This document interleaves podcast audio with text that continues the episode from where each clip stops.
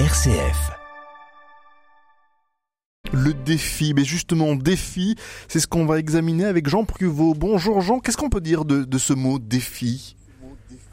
Bonjour Simon. Alors défi, c'est un mot qui à lui tout seul est un vrai défi, parce qu'il est plein de surprises, avec des sens divers, avant d'arriver au sens actuel. Et bien sûr, il faut partir du verbe défier, puisque le nom, le substantif défi, en est issu euh, en tant que déverbal, hein, comme disent les linguistes. Et c'est vrai que dès qu'on fait le rapport avec le verbe défier, on relie alors défi avec le verbe fier, se fier.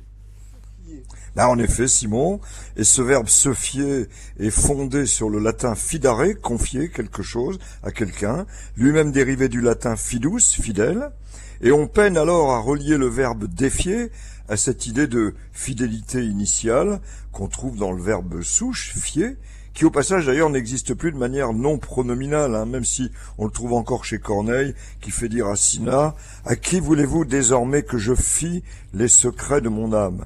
Alors le verbe fier ainsi employé a de fait laissé place à confier, mais en revanche, se fier, bon, est un pronominal toujours très en vigueur, avec pour synonyme avoir confiance en fait. Il faut donc remonter le temps pour le mot défi, et déjà constater que s'il n'est apparu qu'au XVe siècle, alors que le verbe défier est né au XIe siècle, avec pour sens le fait de renoncer à la foi jurée, eh bien dans défier, on reconnaît en effet le, préfixe dé, exprimant le renoncement, et puis fier, issu du mot foi, on défiait ainsi le Seigneur, en lui marquant que l'on rompait la foi jurée. C'est évidemment un acte fort et en général lié à un motif grave. On comprend alors que dès le XVIIe, cet acte de provocation fut assimilé à une réelle provocation en combat singulier, d'où en 1694 l'exemple donné dans la première édition du dictionnaire de l'Académie pour le verbe défier. Il l'envoya défier par un gentilhomme. Et, et à l'époque existait un proverbe, il ne faut jamais défier un fou. Bon, un, proverbe qui en temps de guerre est à méditer. Et directement dérivé euh, du verbe s'installe le défi avec toute une série de sens figurés, tant dans l'attitude que dans les sujets euh, traités. Vous donnez quelques exemples, Jean? Alors volontiers, on dira ainsi un air, un geste, un regard de défi.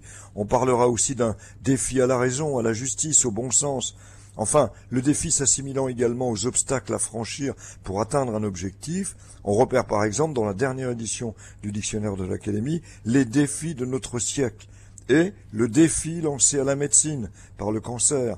Enfin, on ose à peine le dire, mais en dernier vient le défi de l'inflation. Alors, qui dira que les dictionnaires ne sont pas parfois un peu prophétiques? Se fier en tout cas les uns aux autres pour faire avancer la fraternité. Merci beaucoup Jean Pruvot d'avoir été avec nous ce matin.